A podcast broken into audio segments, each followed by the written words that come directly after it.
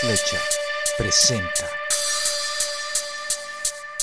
Sabor y Control con DJ 13. Invitada The Super Maniac. Gucci, drop top. You couldn't try to test me. All other niggas love me. You couldn't even go take it down to down low, down low. Lick out my flow, flow, flow. Fucked out bitch, your niggas. You better know.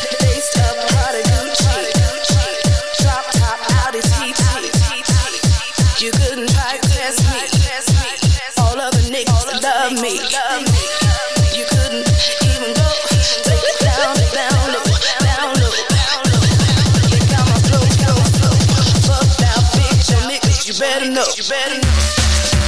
Oh my god! Oh yeah! Oh shit! Oh my god, sabor y control! Oh!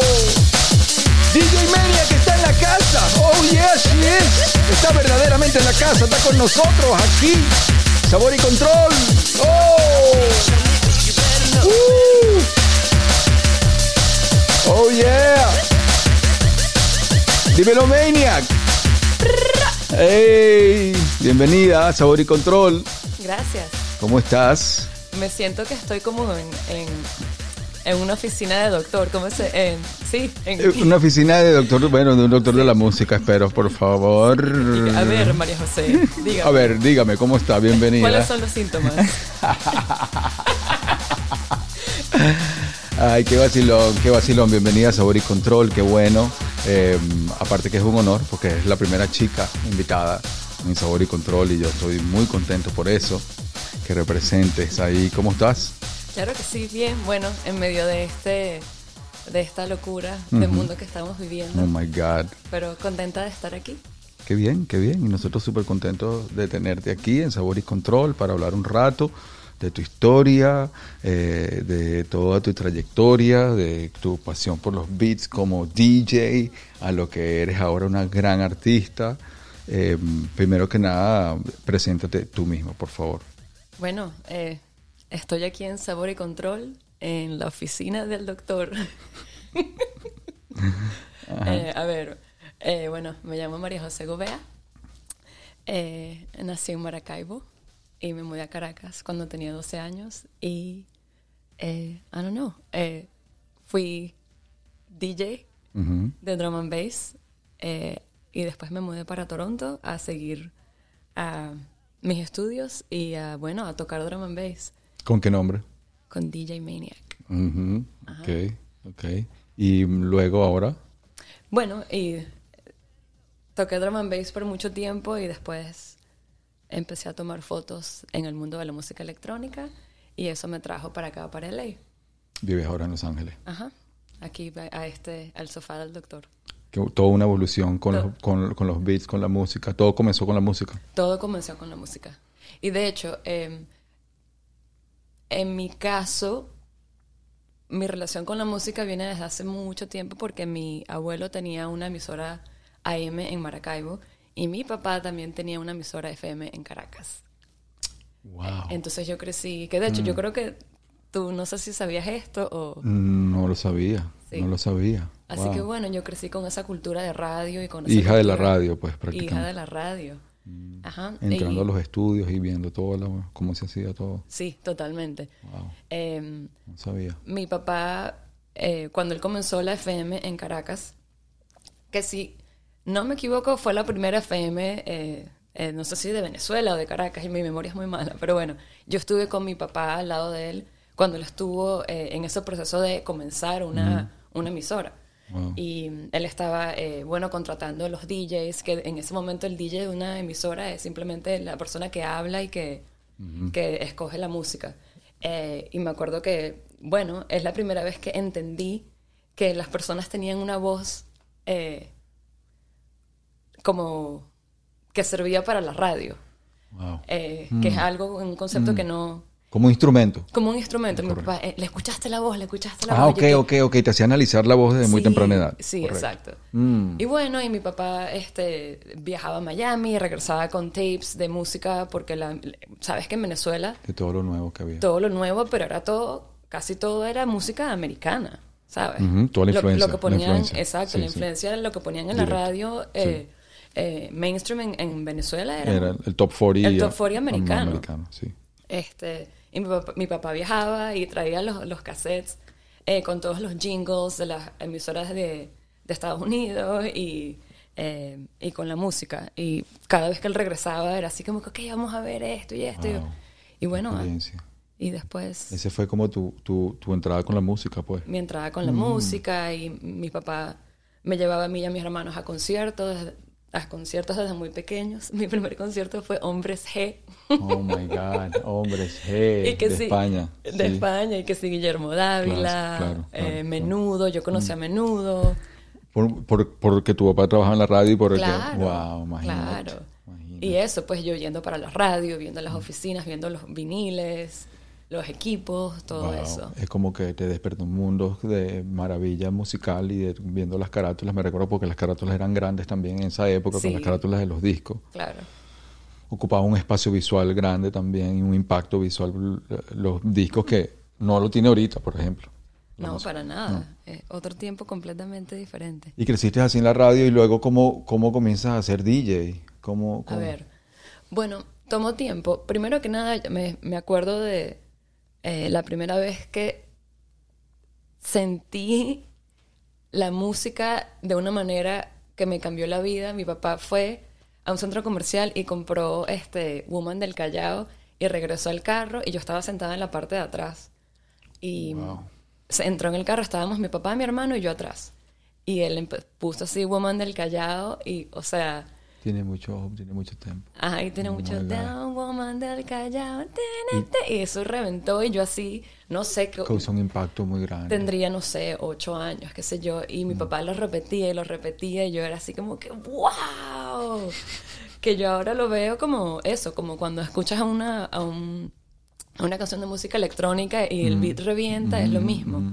Pero eso lo estaba sintiendo yo a- allí con mi de una papá y mi hermano. autóctona, de- Sí. em, criolla. Exacto, y, Wow. y con eh, estaba justo al lado de, de, eh, del speaker y estaba la música súper alta, el poder de la música alta, de, ¿sabes? Así con volumen a... Te cautivó de una. Total, total.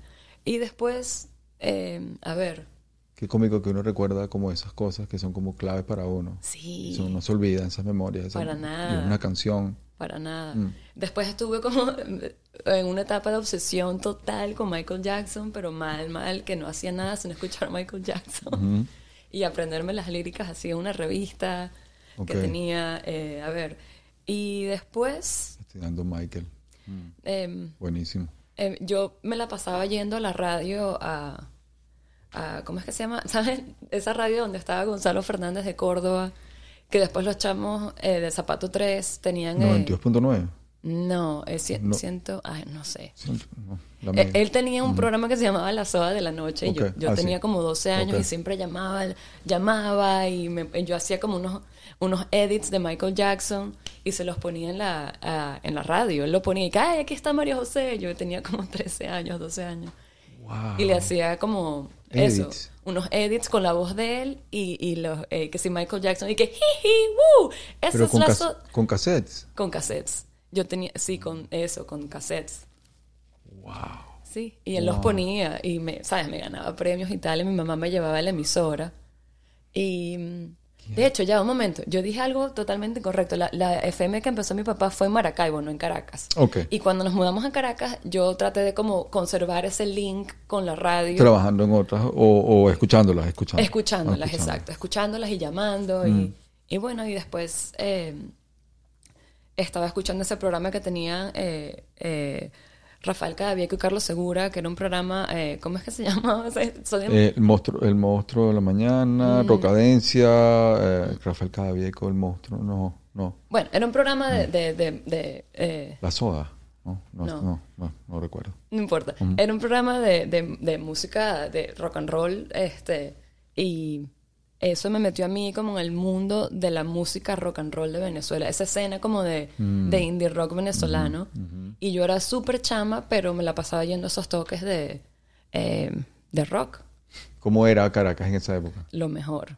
Bueno, para mí, eh, eh, yo ahora entiendo que sí, sí, eres una persona que, gracias a Dios, nació en, eh, con unos papás que te dieron educación y con unos papás que, que te dieron oportunidades, era, todo era excelente. Eh, Este, era como, no sé, como de mentira. Pero la movida así de la música era, era prácticamente inexistente, o sea, era como muy, muy puntual ciertos grupos, ciertas cosas, o cómo era.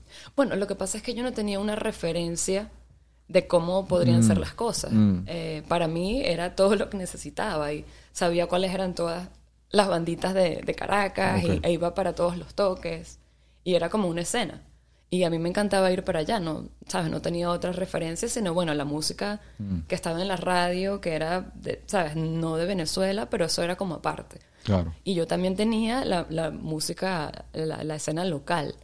Y me la pasaba yendo para allá y después de eso, que fue cuando en verdad todo empezó a cambiar, fue cuando descubrí eh, The Prodigy en Chemical Brothers y esa música, esa movida electrónica. Empezaba, ¿sabes? Estaba viendo videos y Ya para mediados de los 90, ya. sí, Sí. exactamente. Cuando comienza toda la segunda etapa con la música electrónica. Exactamente. Chemical Brothers y todo eso. Y ahí así que se me, ¿sabes? Se me volaron los tapones y eh, me empecé como a obsesionar con eso. Y me ibas a preguntar algo. No, no, no, estoy siguiéndote porque quiero Sí. ver, escuchar el momento de cuando compraste los primeros platos. Ok, ok, ya, ya llego para allá. Bueno, nada, eh, terminé eh, el colegio y empecé a estudiar comunicación en la católica y en ese momento es cuando yo empiezo a ir a raves. Pero al principio eh, Comienza la escena rave en Venezuela. con- comienza la escena rave en Venezuela y ya yo, ¿sabes? Ya tengo 18 años, ya estoy en la universidad, no estoy en el colegio. Y bueno, empecé a ir a, eso, a ese poco de raves y la vida me cambió totalmente. Eh, Era toda una subcultura toda una subcultura, era como un, subterránea, además. bueno, subterráneo, pero a la vez al aire libre, ¿sabes? También, que, que- que es una combinación súper poderosa. Mm. Esos raves que teníamos allá Sí, sí, sí, en el medio de la nada, afuera, con, ¿sabes? En un Con la naturaleza. Demasiado, demasiado. Y mm, em, empecé a... Mi crew preferido obviamente eran a los chamos de simple. De simple. Y me encantaba el drum and bass, bueno, y el techno, pero el drum and bass era como...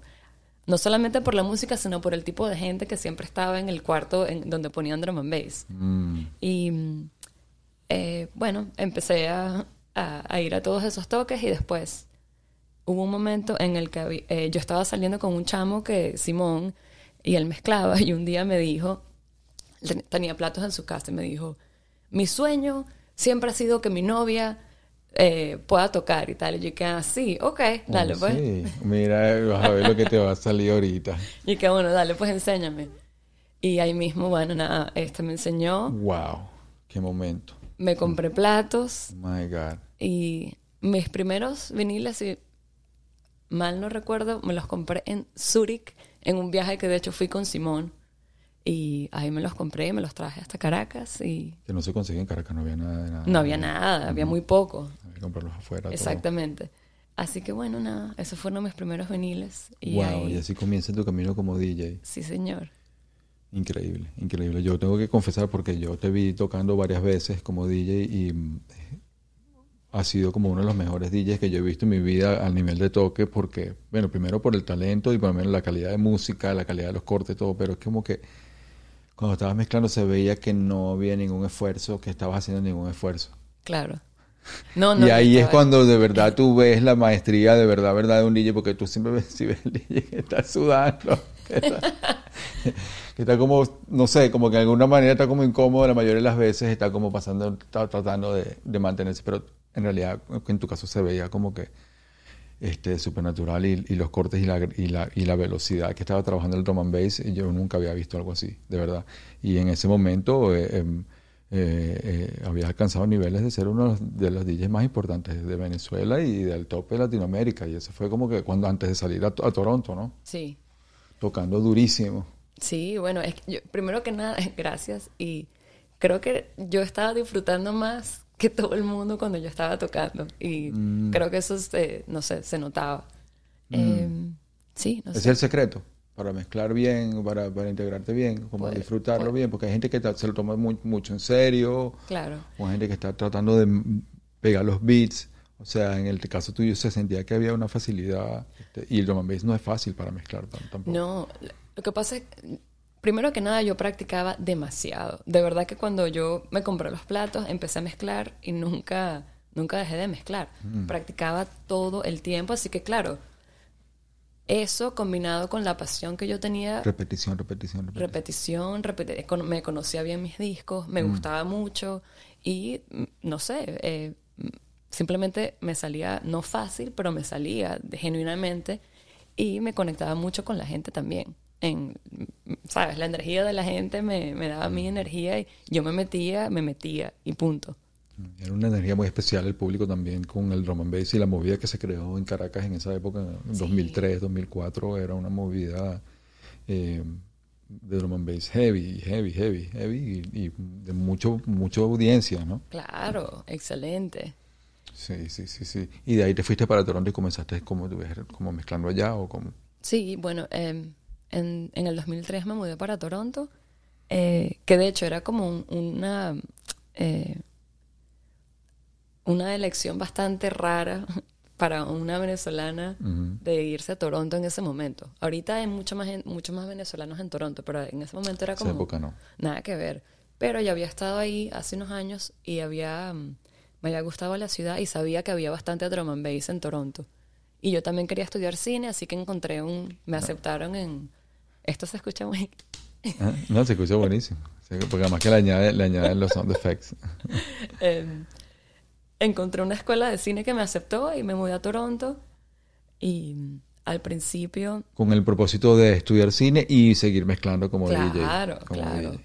claro. Con la movida, wow. Y bueno, ya, eso sí Wow. fue otro nivel, pues, porque de estar en, en Venezuela, donde la escena era basada en DJs locales, que por, por un lado era, no sé, hasta incluso más especial que ver al propio DJ, pero cuando me mudé a Toronto, em, digo, a, los productores, cuando me mudé a Toronto empecé a ver a los productores que yo estaba mezclando, o sea, es muy Ah, diferente ya A los héroes de uno. a los héroes de uno, la gente que hace la música que uno pone. Claro, porque en Caracas los héroes de uno eran los DJs. Pero cuando me mudé a Toronto... Entendiste más bien de enten- dónde venía el claro, The Source. Ah, claro, claro, ¿Y, qué viste de ahí? ¿Cómo, qué, qué, qué presenciaste cuando te encontraste con los héroes así de la música, de los que tú mezclabas? Bueno, o sea, ¿Qué viste? es inexplicable, en verdad. Además que eh, cuando me mudé en Toronto, la, la movida del drum and bass era también súper, súper, súper avanzada y había muchísima gente yendo a esas fiestas y em, no sé, o sea, fue una, fue una de las mejores épocas de mi vida, de verdad, llegar, a- llegar allá, ver cómo era la escena y después ser parte de esa escena, encontrar la manera de, de meterme ahí.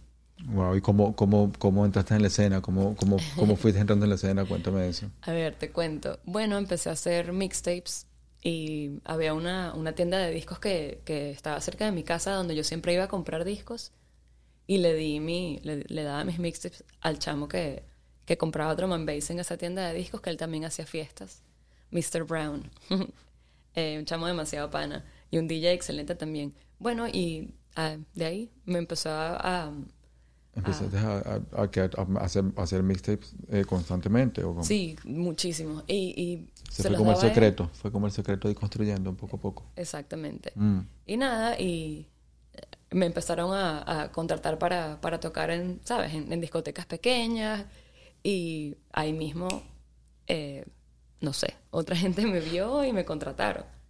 En verdad, eh, en ese momento no había tantas mujeres siendo DJs. Y si tú tienes, si tienes bastante presencia en la tarima, si pones buena música, si la gente baila, si eres técnicamente eh, eh, bueno o buena, esos son bastantes, bastantes ingredientes que, que- que están a tu favor. Eh, Pero bueno, eh, también era una ciudad nueva y, y una ciudad grande. Y me alegra que haya... ¿Y te tocaba pelear con, con- o sea, en, en sentido con, con DJs hombres o eran, eran más, era como un- una mayoría, como que a veces te sentías como minoría tú sola o había más mujeres, ¿cómo era? No, eh, em, el problema en ese momento era que había un blog muy famoso de drum and bass, cuando los blogs era ¿Cómo como, como un foro, un foro. ¿Cómo se llamaba? Eh, mi memoria otra vez me está no importa, mal. sí. sí. Um, y el tipo de drum and bass que yo ponía, eh, vamos a decir que era drum and bass que hay mucha gente que odiaba, porque era el drum and bass como de más... wobble. De, de fiestas, ya, jump up, wobble. Y, y, eh, claro, la gente que le gustaba el drum and bass que era más oscuro y más edgy, más dark, eh, se burlaba de lo que yo ponía. Mm, Eh, y bueno, eh, sabes, hay gente que decía lo que quería decir y también gente que como que ella, ella acaba de llegar aquí. Tuve- en verdad tuve bastantes problemas, pero yo estaba tan, también, la, eh, la recepción era tan buena que podía en verdad olvidarme de, de los, de esa. De, sí, de la gente. Era que era como, como puristas del, del era Sí, como un pedo de puristas que también Sí, existe en el hip hop también, el que si tal, que si Exactamente. el, mm. Exactamente. El wobble tiene algo, el- lo que no sé lo que estamos hablando, hay una parte del drum and bass, que hay un estilo de drum and bass que se llama wobble que tiene como un bajo que hace como pero bueno, brutal y cuando lo escuchas Claro. con los speakers y además Es como que máximo. hay artistas de artistas que lograron con eso ser mm, unos tracks increíbles. Claro. Eh, además, es como música de, de fiesta, pues. Tú no, en verdad no quieres ir a una discoteca a estar escuchando algo como súper lento y Sí, dark. sí, que no. sí. Había sea, también como, es que también había como una diferencia entre también como jungle y drum and bass, ¿no? Sí, sí. Correcto, como Sí. había una diferencia ahí, drum and bass también como más inteligente, como en el sentido de como más de máquina y más como, como no sé, como más... Y el otro era como más jungle, como más bases más, no sé, de repente más... Bueno, el jungle, afro. como vino al principio y era como más basado en eso, el raga jungle. eh, pero no era, e- ese no, ese no era el problema. El problema era más de, sí, de que había como eh, gente que le gustaba algo un, un poco menos comercial. Porque incluso dentro del drum and bass Wow, había- había. comercial. Y lo que yo ponía eh, estaba en esa categoría. Mm. Eh, pero sí, no. Y luego que fuiste abriendo camino en, en, en Toronto mezclando y, y también em, como abriendo camino en la fotografía que luego se abre como un nuevo, un nuevo camino, ¿no? sí, bueno, ¿Cómo, ¿Cómo se traduce todo ese trabajo como DJ luego y se empieza a traducir a la fotografía? A ver. Bueno, yo pasé mucho tiempo no solamente mezclando, sino eh, haciendo fiestas de drum and bass. Y uno empieza a aprender eh, de marketing, empiezas a aprender de, eh, de audiencias, eh, em- empiezas a aprender de- de- de- del negocio, de lo que es el drum and bass, los promotores. Hay demasi- demasiados, eh, demasiadas partes. Me cuesta hablar español. No, no, si lo dicen en inglés no sin problema, no importa. eh, empecé a aprender mucho más del negocio también. Eh, empecé, me di cuenta que si yo quería seguir siendo DJ tenía que aprender a hacer música. Eh, Y en ese momento, al- paralelamente a eso, este, empecé a... Ajá, ya va, esto es lo que pasó. Si yo que me quería quedar en Toronto necesitaba una visa de estudiante, otra visa, porque no, no podía aplicar para, Claro. para ser residente. Y tuve que escoger algo, tuve que ir otra vez a estudiar algo para poder quedarme allá, porque la cosa en Venezuela estaba muy mal. Y mm, me puse a estudiar fotografía. Y ahí mismo eh, me empecé a llevar la cámara para, para los toques de drum and bass y empecé a tomar fotos de, de raves y de, y de discotecas y de gente. Y poco a poco eso empezó a tomar mu- mucha más forma que incluso el mismo drum and bass. eh, Wow. Y al mismo tiempo... ah, hubo un momento en el que estaba haciendo las dos cosas. Pero... Una locura. Una locura, una locura y eh, bueno, llegó el momento de escoger y escogí irme por la fotografía, que era en verdad en ese momento lo que me estaba dando más, eh, más dinero y lo que yo veía como una carrera a futuro. Que podías crecer también y evolucionar. Ya. Y poco a poco te fuiste convirtiendo como en la parte visual de toda la movida electrónica eh, mundial y has tenido la oportunidad de documentar a todos los DJs más importantes de la escena.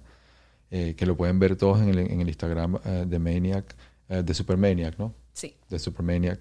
Y mm, ¿cómo fue esa experiencia? ¿Cómo, cómo, cómo, cómo o sea, luego de, de estar en, montada en los platos, luego empezar a fotografiar, ¿cómo cambia esa perspectiva? ¿Cómo la disfrutaste? ¿Cómo la ves? ¿Cómo no sé? ¿Cómo? Claro.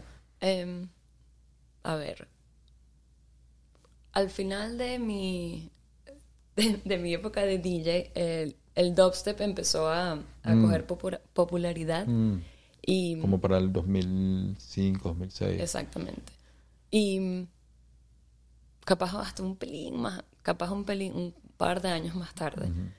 Y de verdad que fue increíble ser parte de ese movimiento de alguna manera, porque ya yo tomaba fotos que eran lo suficientemente buenas como para que me contrataran para tomar fotos de esas fiestas grandes de dubstep que estaban haciendo. Y fue un momento de verdad donde fue perfect timing, así, donde el- el- la escena del dubstep eh, se volvió muy grande y yo estaba justo en el medio de la escena, claro, porque el drum and bass y el dubstep estaban muy juntos y eran como las mismas fiestas, eran la misma gente. Se heredó un poco. Se Sí. heredó un poco lo que la movida del, del drum and bass se convirtió en la del dubstep. Exactamente, Ok. exactamente. Y de hecho, a, a mí al principio cuando yo escuchaba dubstep me ponía brava cuando ponían dubstep en las fiestas de drum and bass. Era así como una, Estabas una al ofensa. principio. Una ofensa, así como que, ¿qué es esto? No puedo bailar. No entendía el beat, me daba rabia. Estoy de acuerdo contigo. Yo también Sí. sentía también igual en esa época. Sí, sí, ¿verdad? Era difícil porque eh, Era otra cosa, era otro, otro era otra cosa. Y después de pasar tantos años dedicado a cierto tipo de música que tú entiendes, que era así como que, ¿qué es esto? Totalmente, totalmente. Eh, y además que el drum and bass de cierta manera era como el hip hop acelerado al, al, al, al doble de velocidad. Exacto. Pero sí que era, tenía un espíritu, siempre tenía un espíritu también hip hopero, siempre. Sí. Sí. Sí, pero, que bueno, quizás el dubstep no lo tenía tanto. mm, El elemento del hip hop.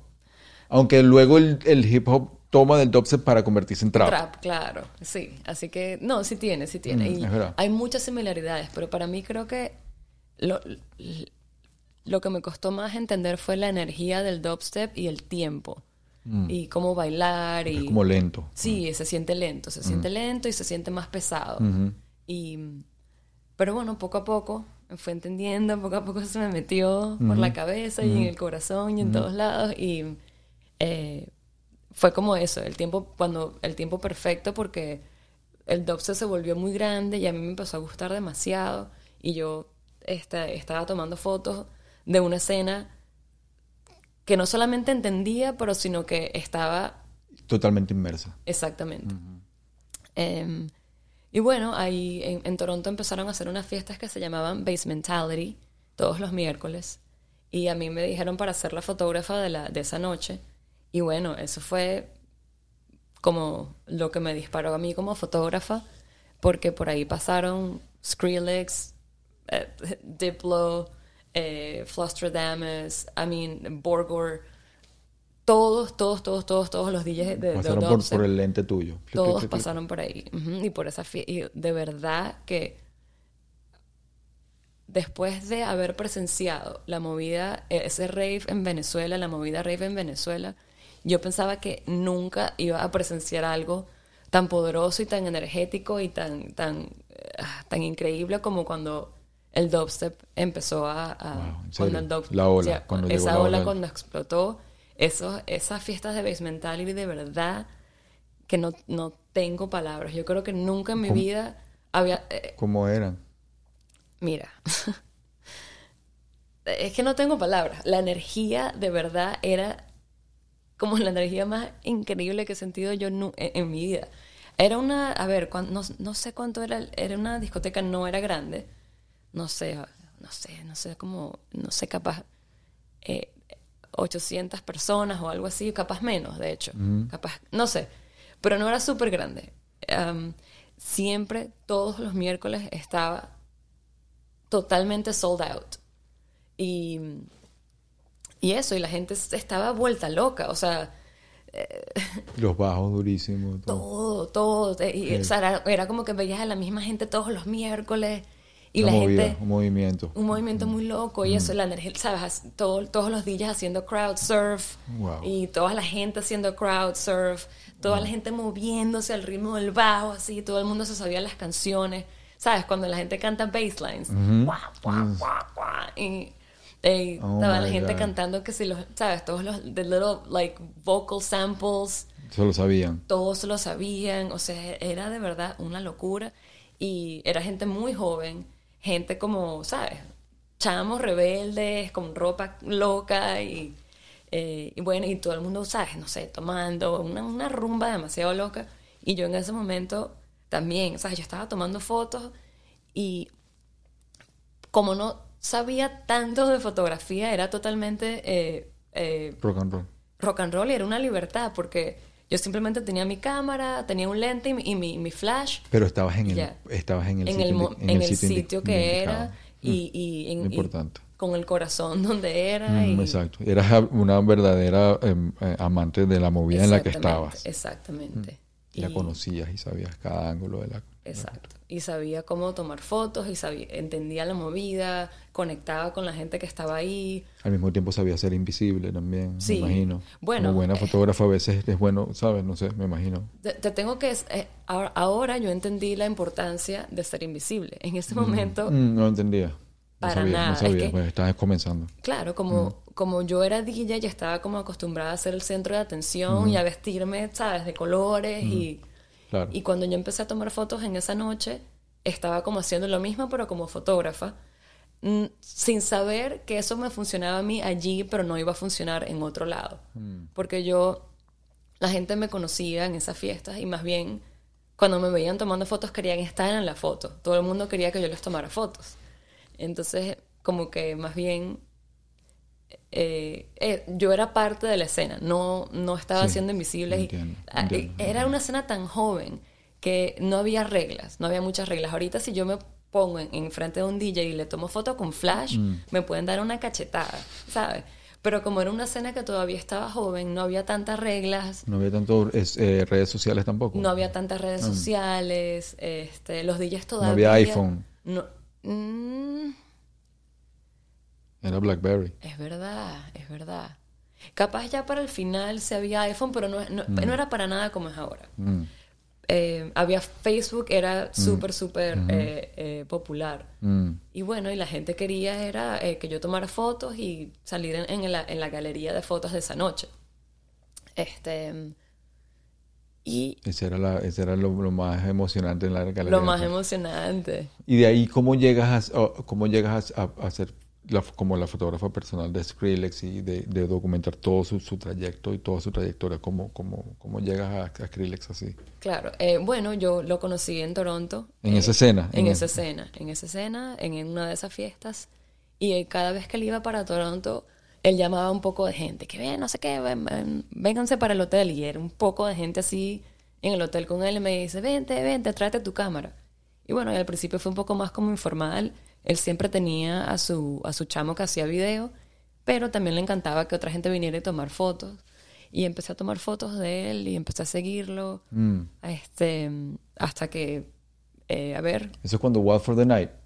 ¿O antes? Sí, sí, ¿O sí, antes? sí, sí. No, cuando Wild for the Night. Wild for the Night con ya, yo, ya yo estaba con él, sí. Wow. Una locura. Qué- ese fue, ese Una locura, una locura. Eso fue 2012, 2011. Sí, y a ver, estar con él cuando hizo Ultra, Mm. ¿sabes? Con, ¿Cómo con, fue Just- eso? con Justin Bieber, Diplo, ¿Cómo fue eso? surreal. Eso fue el ultra, el, el, el del ah, 2012. No, no me digas, no no. recuerdo. ni Ok, sé- nada, olvídalo, guárdalo, yo, guárdalo. Algún año, pues. En Miami. En Miami. No me acuerdo, eso Miami. sí sabemos. Ok. Sí, Y fueron ellos todos, eso fue en el, claro, claro, fue increíble. increíble. Te tocó documentar todo eso. Mm, Sí. Wow. Este, Y de todos los artistas sí que has documentado, todos los DJs que has documentado, cu- ¿cuál te ha creado una vibración especial? ¿Cuál has visto que de verdad, verdad- bueno, y también qué, qué, o sea, primero, ¿qué DJ te ha conmovido a nivel musical que tú dices, qué bolas ese show? Y a nivel como fotográfico y que haya, que haya interactuado bien contigo, ¿cuál es? Bueno, Skrillex, 100%. En las dos, en las dos. En las dos. Bueno. Primero que nada, yo era fan número uno de su música. Bueno, él definió, Todavía. él definió Sí, sí, sí. la escena del dubstep y que en verdad cambió la música. Ese- él fue como el, el, el, el- padrino principal del dubstep, dirías tú, o, Bueno, eso es, eso es, em, o el más comercial, es muy relativo, pero sí, él, él llegó, el más reconocido, él llevó ese sonido, sí, a- sin duda el más al conocido. mundo, al mundo mainstream. sí. Ok, ok. Eh, y yo era súper, súper fan y de verdad llegar a trabajar con él y hacer como pana de él es, es surreal, es totalmente surreal. Y de conocer tanta gente por medio de eso. Y, o sea, simplemente de estar en la tarima con él cuando él está poniendo estas canciones que me han cambiado la vida es indescriptible.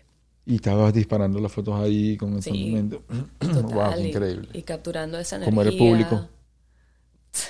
O Ah, sea, una locura, una locura. una El- locura. Es que la música tiene un poder demasiado...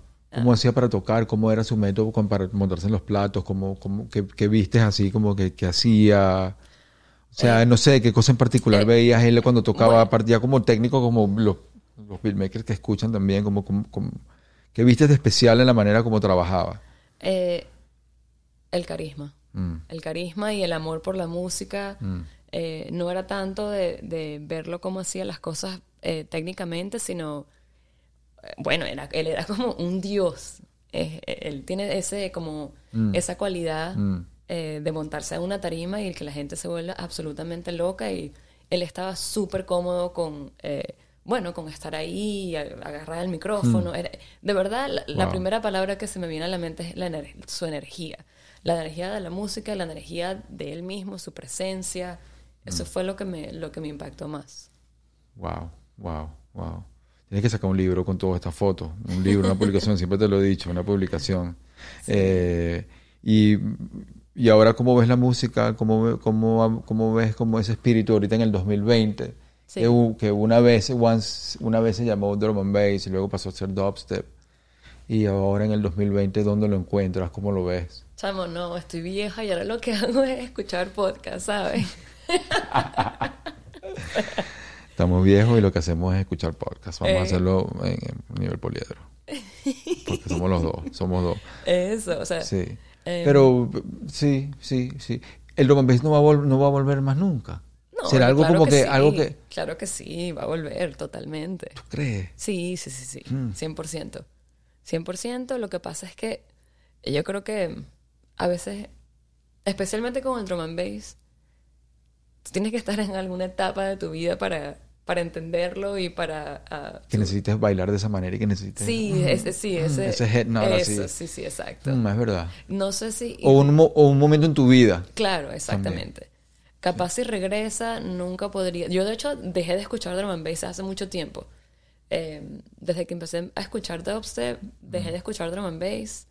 Eh, no es que no me gusta, por supuesto que me gusta, y todavía de repente pongo alguna canción o pongo algún mixtape, pero ya no causa el efecto que me, que me causaba antes. Eh, Fue así como una etapa de mi vida muy larga, Mm. muy larga Y muy densa. que me cambió y que eh, eh, fue... ¿Se pueden decir malas palabras? Sí, claro, por supuesto. Fue arrechísimo. Fue arrechísimo, fue arrechísimo. Pero- Y fue muy caraqueño también, ¿no? Total. Fue muy caraqueño. Mi- Aunque se manifestó en Maracaibo también bastante, ¿no? Había una movida de sí, drum and sí, en Maracaibo. claro. Es que los maracuchos tienen esa energía criminal, ¿sabes? Lo digo yo como a Maracaibo. maracucha, claro Lo dices sí. tú como maracucha y saludo Sí. yo, bello. bello Claro que sí. Sí, sí, había una movida también, había una movida heavy. Bueno, en Valencia, en Venezuela en, Valencia, general. En eh. Valencia. ¿Te tocó tocar en Valencia también? Ya, a ver, no me acuerdo. Mm. La memoria. Y, wow, sí, es verdad, es verdad. Eh, esa movida era muy caraqueña y muy auténtica y yo no sé si, si ¿quiénes, quiénes quedan como los, los, los líderes del drum and bass de esa época que, que quedarán por siempre, ¿cuál para ti? eh, De Caracas. No, no, de, la música, no, en general. Ah. Ay, o sea, de- bueno, Dilinja, DJ Hype, NDC, Hazard, eh, hay dema- demasiada gente. no me- Ya no. con eso, ya con eso diste, diste con puro, puro ladrillo, puro jefe, puro jefe. Y ahorita también te ha tocado trabajar con la gente de Red Bull. Sí, Te ha tocado trabajar con ellos. ¿Cómo, cómo ha sido esa experiencia de trabajar con una compañía tan especial y, y, y que tomar fotos para ellos? lo máximo porque Red Bull es una compañía que hace unos, una curación musical increíble. Y ponen, me cuesta hablar español, ah, sí, hacen estas megaproducciones, eh, pero a la vez eh, apoyan a artistas independientes y artistas que son como más... Tienen como esa sensibilidad, Sí, tienen- tienen esa... y, eh, eh, Sí. De verdad ha sido eh, súper, súper... eh, he sido muy afortunada de trabajar con ellos y de estar involucrada en, en- en tantos eventos, eh, compartir con tantos artistas, tomar fotos de, de música de todo tipo que yo nunca escucharía y que capaz no me gusta, pero me encanta ver el proceso de como eh, eh, la dirección artística del evento y la historia de- de- detrás de un evento y por qué lo hacen en este en esta discoteca o en este edificio o en, en este espacio.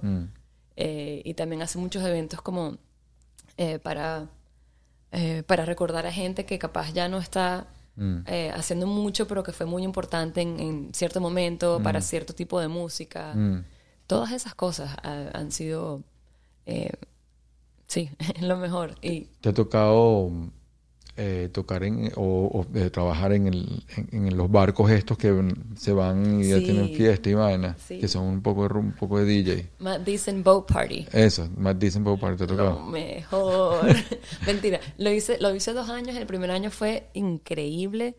Y el segundo año una, una chama se lanzó. eh, de, sí, eh, se lanzó del, del, del barco y... Y... Ay, chamo, fue horrible. Pobre, y no bueno, pa- pararon el barco a ver si lo en serio, encontramos. wow. Había helicópteros. Oh, my Te God. podrás imaginar toda esa gente enrumbada en un barco en el medio de la nada.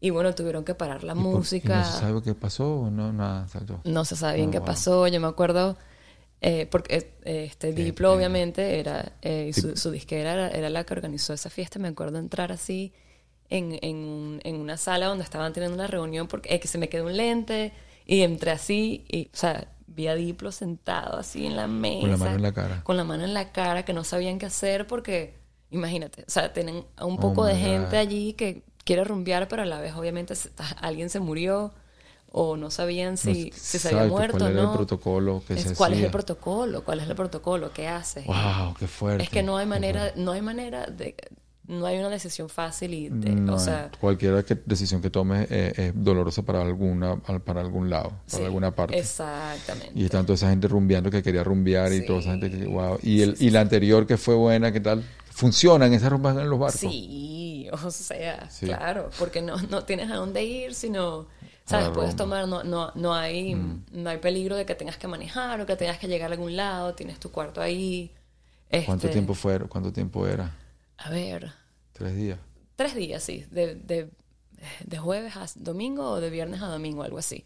Además que están todos los DJs por ahí y uno puede hablar. O sea, bueno, yo como trabajo con ellos, no, o sea, eso para mí no es la gran cosa, pero Ah. de verdad para gente que es parte de la escena, está todo el mundo por ahí, es como mucho más íntimo. Estás en la piscina durante el día, también nos llevaron a una, una playa privada en, en, en, en las Bahamas y Qué vacilo. Sí, Qué sí, sí. No, eso, de verdad que yo he vivido unas experiencias que no, no puedo. eh, Y todas están documentadas en el Instagram. Claro, te- te- Con claro. siguiéndote. Y, y con Diplo, ¿qué tal es trabajar? eh, Diplo.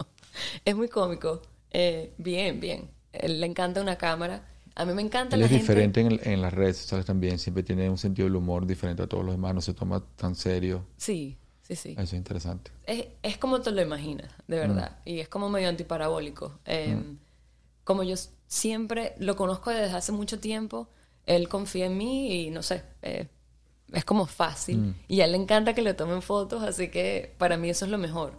Claro. Porque se, hay la vacila, que- se la vacila. Se la vacila y ese es como... es- así es que me gusta trabajar a Mm. mí. Hay DJs que no les gusta. Entonces tienes que como que te ponen muchas reglas y tienes que como tratar de ver cómo Mm. Claro. tomar las fotos, pero que no se arrechen o que no, Claro. o que no los molestes. Claro, claro.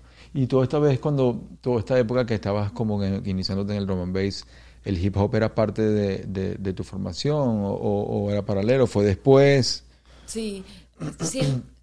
A ver, creo que desde que me mudé a Toronto y, y empecé a escuchar más drum and bass allá, empecé a escuchar más hip hop. Pero no, nunca ha sido como, como lo que escucho principalmente. Ok. Pero siempre ha estado allí, siempre ha estado presente en el drum and bass, en el dubstep, en la cultura. eh, eh, Por las líricas y los, y los vocales y los acapelas también. Sí. Bueno, es que no puedes vivir o en Toronto o en Los Ángeles sin escuchar hip hop. O sea, Ok, es sencilla, claro. me parece que... Claro, claro. eh, sí. ¿Cuáles son tus top 5 beats? ¿A qué te refieres de beats? De beat- bueno, ritmos que ritmos que tú dices que son para ti memorables, que beats, el, el beat de tal del beat de tal canción, cinco beats memorables así, top 5. A ver, di- dime tú uno, yo digo uno, vamos a ver. Eh, bueno, Cream de Wu-Tang Clan, eh, Steel Dre de Dr. Dre de Chronic 2001, eh, Steel Dre, eh, eh, Juicy de Notorious Big, eh, eh, Gangster Party, eh, eh, Gangster Party Snoopy y, y- y Tupac. Snoopy. Snoopy, Tupac y eh, Kanye West y Jay-Z, este, Otis. Yo soy como más Beastie Boys que nada, ¿sabes? Ah, que, qué que- bien. Que es como... ¿Viste el documental dirigido por Spike Jones? Sí, claro. Mira, de hecho, hablando de Spike Jones, ahorita eh, tuve un- una experiencia en, en- en New Orleans. Eh, yo estaba trabajando con Arcade Fire y eh, Spike Jones estaba trabajando con ellos, así que yo estuve por un fin de semana tomando fotos al lado de Spike Jones. No Él tenía ser, su wow. cámara así y yo con mi cámara de fotos y yo ¿Y cómo es la experiencia? Cuéntame no, cómo es él. yo no lo podía creer. Ah, ok. Yo eh, ya estoy tan acostumbrada a, a conocer músicos y, y cantantes y DJs y ya no es que no me importa, siempre me emociono cuando, cuando soy fan, pero eh, uno como te- uno como que se acostumbra más o menos y ya es así como que ah, well, whatever. Pero nada, estar al lado de Spike Jones trabajando con, bueno, no con él, pero sí. Paralelo ahí, al lado. Paralelo, al lado. Y tratar de contener mi, Tu fanatismo. mi fanatismo por todo el fin de semana porque porque sí pues porque no se puede Eh, en verdad fue un fin de semana de, de un poco de, de angustia y, y de felicidad al mismo tiempo Wow. Wow. Estamos hablando del creador de, em, eh, The Mind, eh, la mente de John Malkovich. Ajá. ¿Se llama así? Sí. En la mente. La Ah, mente. no Being John Malkovich siendo John Malkovich, además. sí y Wow. Adaptation and- Y Sabotage de Beastie Boys, bueno el video. millones de videos de, de, eh, de esa época Quiero los artistas, Sí. Calidad artista. Sí, sí. ¿Y cómo era pues, su particular así que viste con, trabajando con él?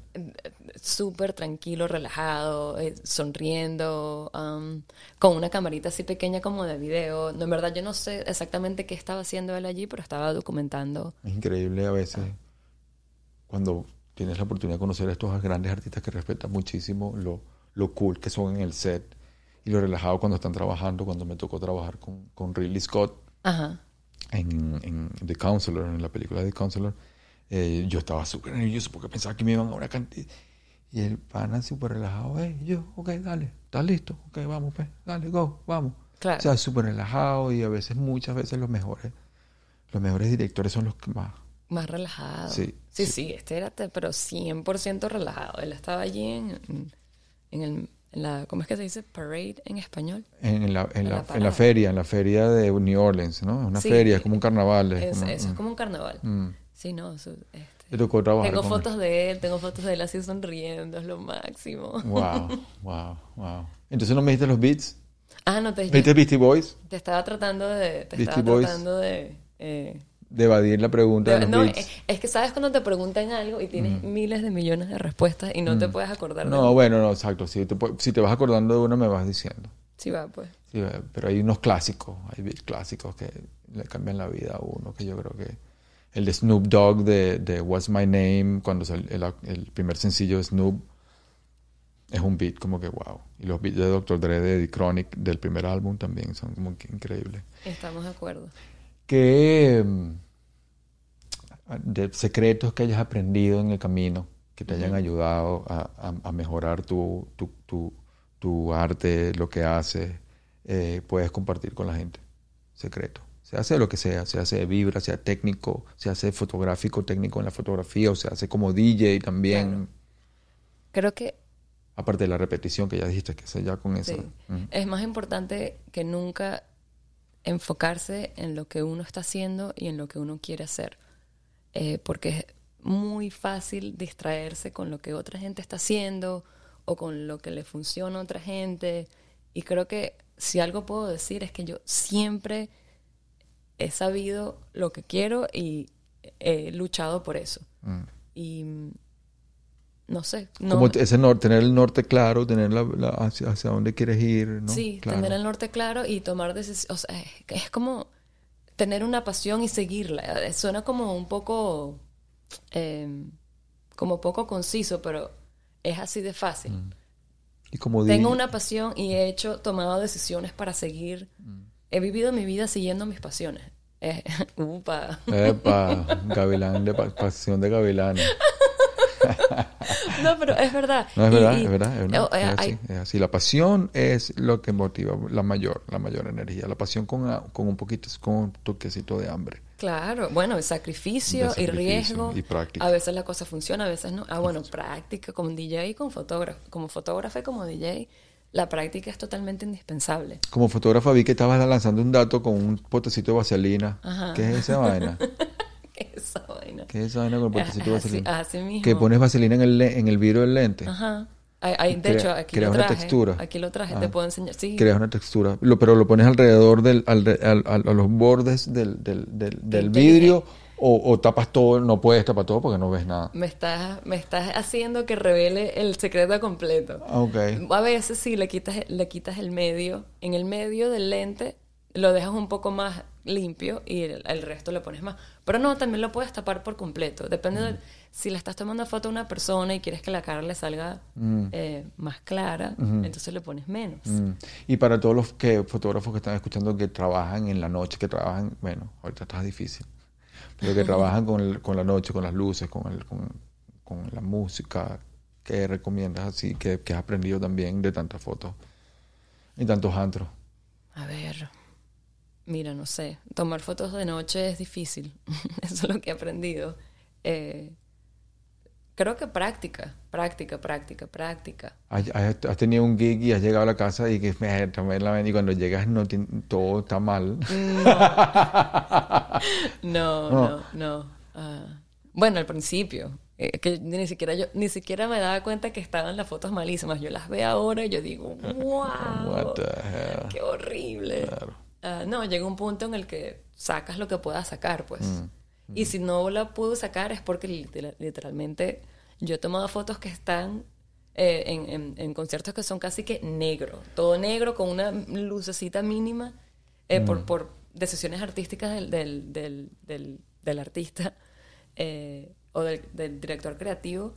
Y en ese caso, en verdad, no me siento mal si no saqué la foto porque simplemente es imposible. Claro, no había más nada que hacer. Exacto, no había Ah. nada que hacer. Y a veces, a veces es puro peludo hacer de una mesa con los dos platos y el DJ algo interesante también para hacer la foto, ¿no? ¿Sabes? A veces como que es la mesa, el tipo Ah, atrás está, ¿cómo, ¿qué haces? ¿Qué claro, buscas? claro. ¿Cómo haces para a veces romper esa rutina de la foto del DJ parado, la vaina, qué cosa? ¿Cómo resuelves a veces?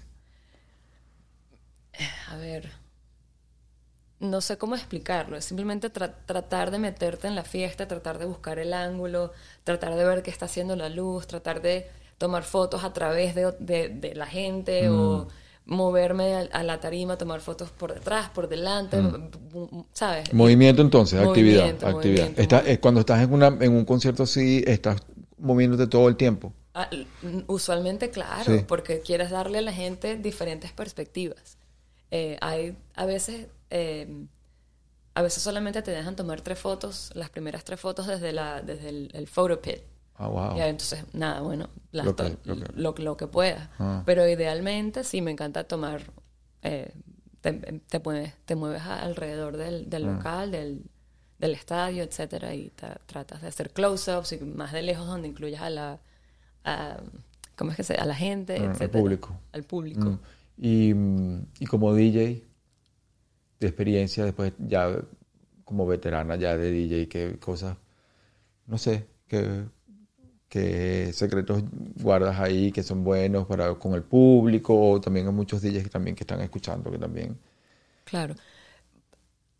Para mí creo que fue clave poner la música que, que a mí me gustaba. ¿Sabes? No escuchar a nadie lo que, lo que nadie Mm. dijera. Yo ponía la música que a mí me gustaba y la música que yo practiqué, con la que practicaba y ya. Es, es fácil decirlo, pero hay mucha gente que empieza como, oh, no, voy a poner esto porque es esta fiesta y entonces esto le gusta a esta gente. Mm. O voy a poner... e-". No, o sea, pon lo que a ti te gusta. Pero mucha gente también dice, coño, como, como soy DJ, como que como tengo- pues, soy parte de una escena, como, o sea, porque tú obviamente empezaste, empezaste a mezclar y ya tenías una escena ya en- específica en Caracas, ¿no? Y Sí. tiene- uno tiene que también tratar de trabajar en equipo y trabajar de agrupar a la gente que más o menos piensa como tú para crear una escena. Creo que una escena es como importante también, ¿no? Para, Sí, claro. Bueno, es que es lo mismo. O sea, sin escena no hay, no hay música. Sin música, sin música no hay escena. Es como... sí, sí, sí. Crear, trabajar con tus panas y crear rumbas con tus panas y eso, mm, ¿no? Se me perdió el hilo. ¿Y podcast, podcast favorito que estás escuchando ahora? Eh, mi, mi podcast favorito es, bueno, eh, WTF con Mark Maron. Mark Maron, ¿no? Yo sé que tú eres fan de Mark Maron. Pero así hasta la muerte y ¿En también... serio? Wow. Hay otro podcast que me gusta mucho que se llama Reply All. Reply All. ¿De qué se trata? Reply, reply Es como un podcast acerca de, de historias relacionadas con, con, con Internet.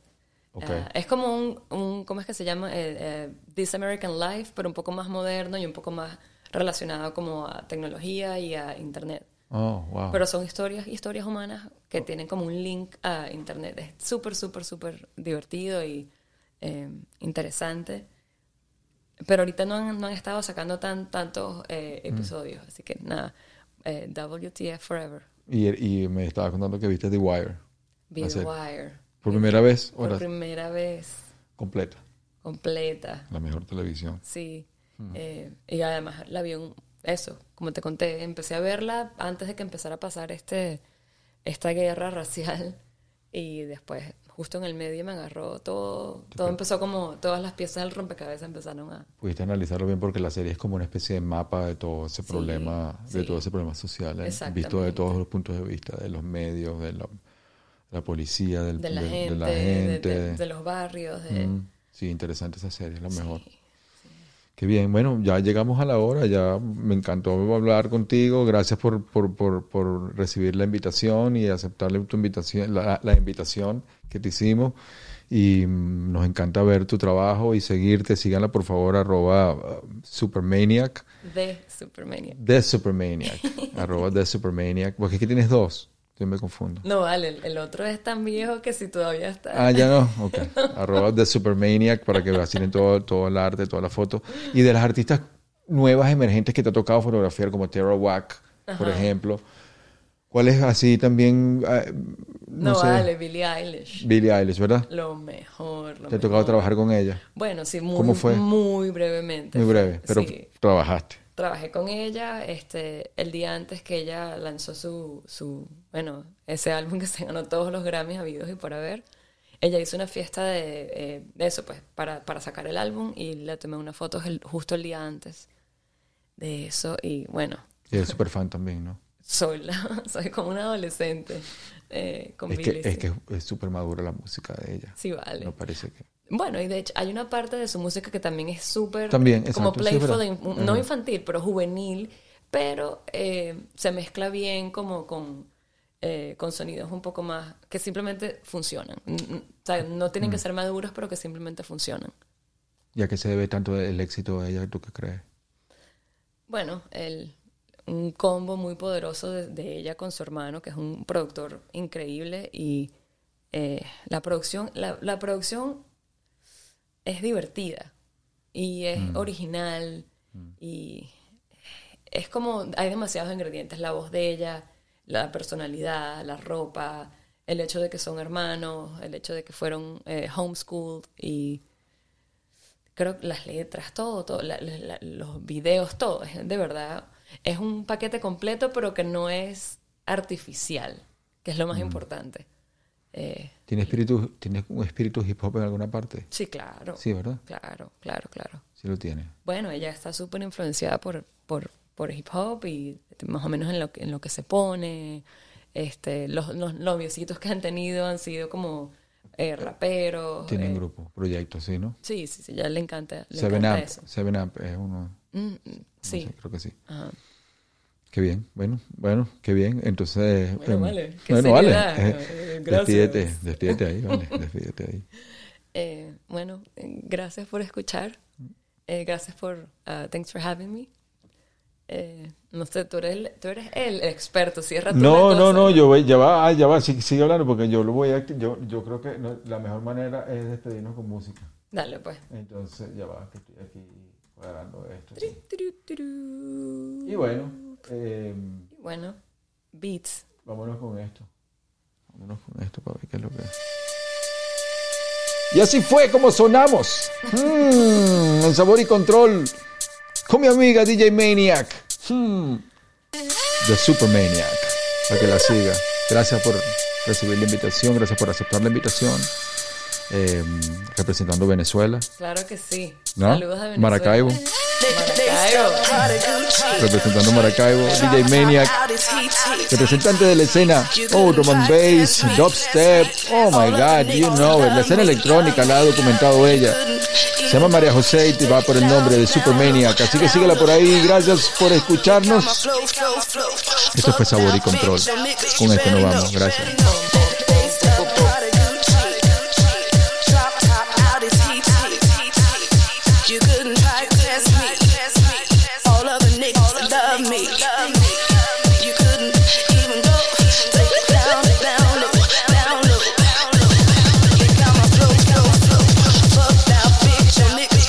You better.